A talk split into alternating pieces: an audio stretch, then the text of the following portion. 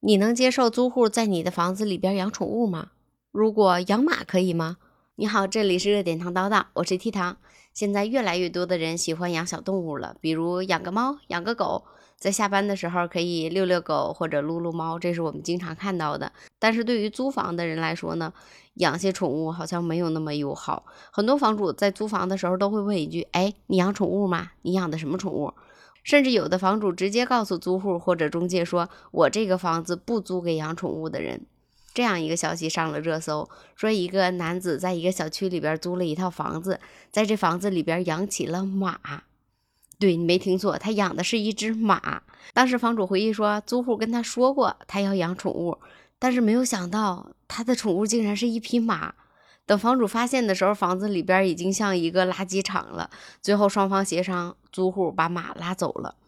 看到这个消息的时候，我在想，这个马是怎么上去的？爬楼还是坐电梯？还是租了好几年？原来以为它是一只矮脚马，没想到最后长成了一匹高头大马。就像网上看到一个小女生说，之前她在网上看到这样一个广告。广西的巴马香猪，当时看的时候觉得里边的小猪，哎，好小的一只，好可爱，据说还长不大，就买了一只，没想到最后长成了一个身长一米五、三百来斤的大肥猪。对于养马这个事儿吧，有的网友说这还要拉走，为什么不直接骑着走啊？也有的网友说可以养啊，但是一定要和房主说清楚养的是什么。我在想，如果告诉房主养的是马的话，房主肯定会果断的拒绝吧。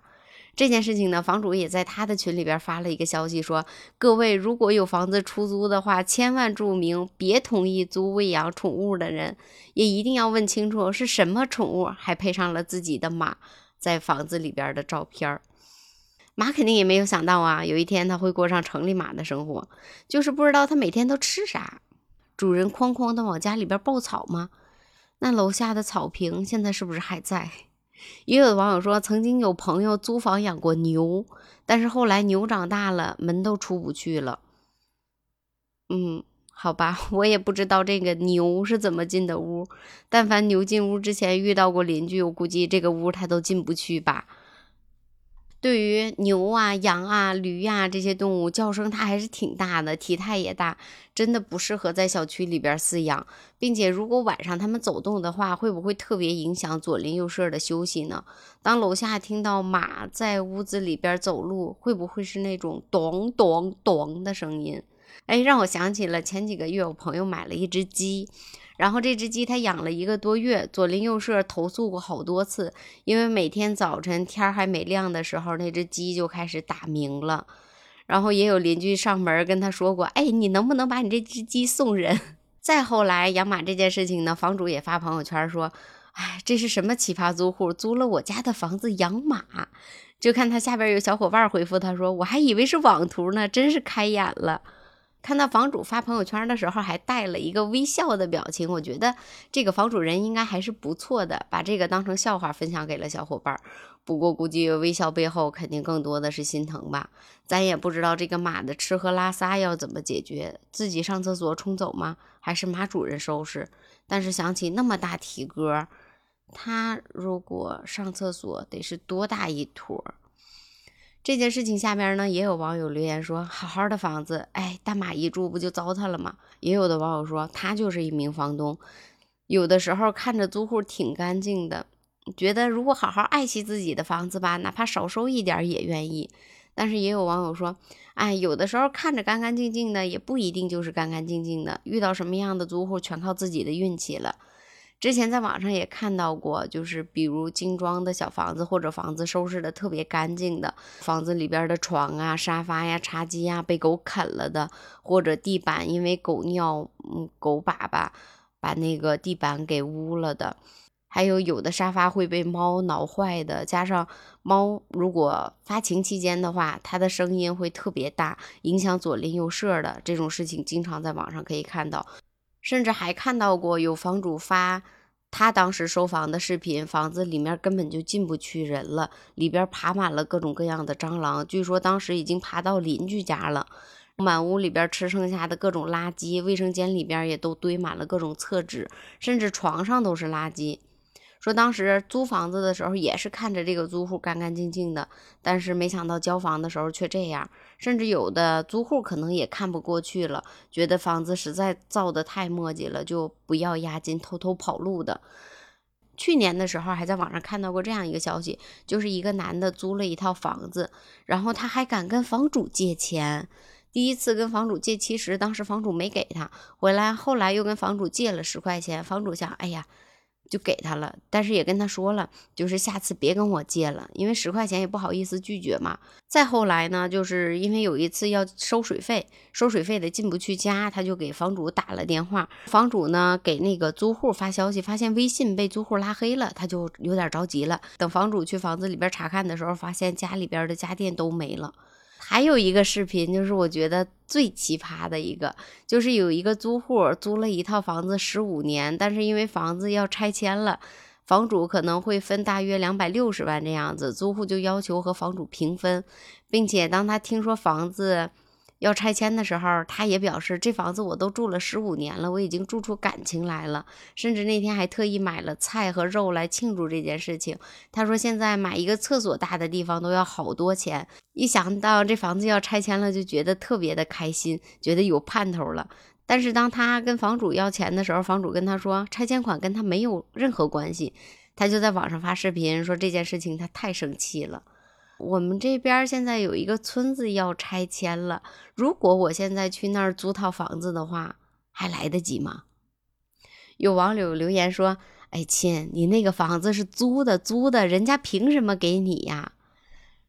说完房主最怕的东西吧，咱们再来说说租户现在最反感的是什么样的房主？第一肯定是房主在房子快到期的时候以各种理由不想退押金的。第二就是在租户租住期间，总想以各种理由涨点房租的，也抓住了租户不想总搬家的这个心理。然后还有就是趁着租户不在，偷偷拿钥匙去房子里边检查房子情况的，还有不定时的找各种各样的理由跟租户说，嗯，我要去房子里边看看，然后去房子里边检查情况的。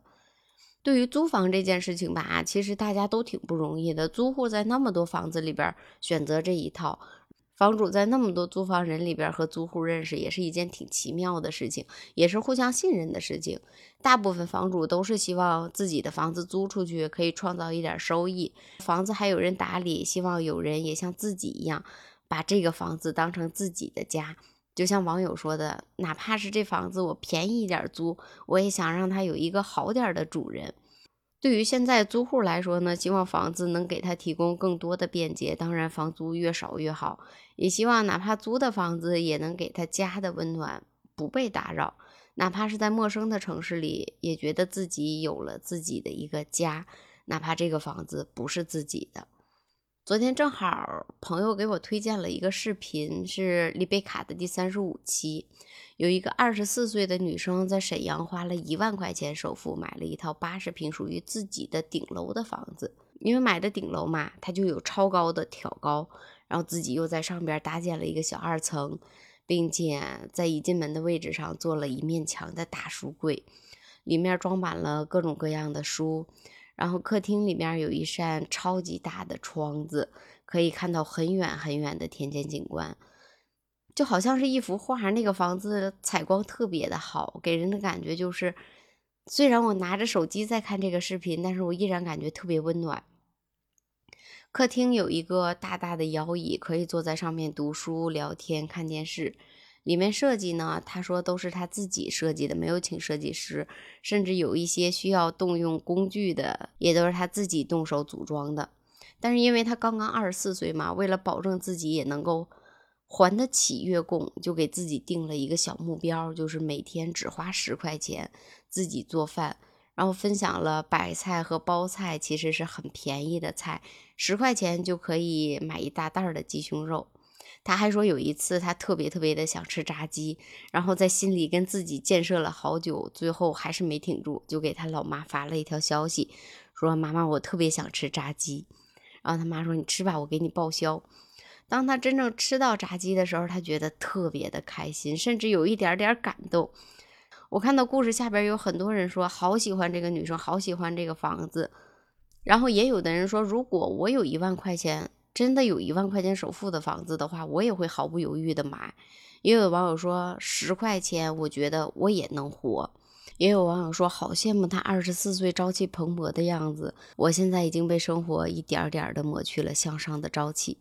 每天躺在床上，看着还没做好准备就要醒来的，在一旁哼哼唧唧不睡觉的孩子，脸上没有了任何的表情，感觉生活丧极了。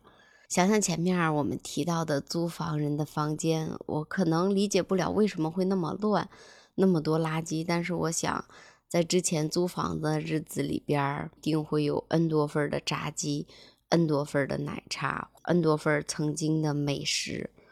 又想到了我之前租房子的日子，生怕孩子把墙刮花了，会不定时的提醒孩子不要往墙上画东西，不要用脏手摸墙，也生怕租的房子里边的家具家电会有损坏。最害怕的就是房主跟我突然间说我要卖房子，或者我这房子要涨房租了，我就可能要面临又一次的搬家，一次又一次的搬家，真的好累呀，每次。当这个房子到期的时候，我们也都会提前把房子收拾干净，争取房子交给我们的时候什么样子，或者是比他交给我们的时候更干净。你有没有体会过一份炸鸡作为奖励，甚至成为奢侈品，吃到嘴里的那份开心呢？我们年轻人买房，降低一下我们对物质的要求，是不是会稍微的容易一点呢？家可以是别人的，但是生活还是要是自己的。我们热爱生活以后，是不是就会觉得日子也没有那么丧，就也可以像视频里边的番茄那样，让人觉得，哎，日子真好，你说是吗？对于今天这个热搜消息，租个房子来养马，你怎么看？欢迎评论区里边留言。好啦，我是 T 糖，我们明天再见吧，拜拜。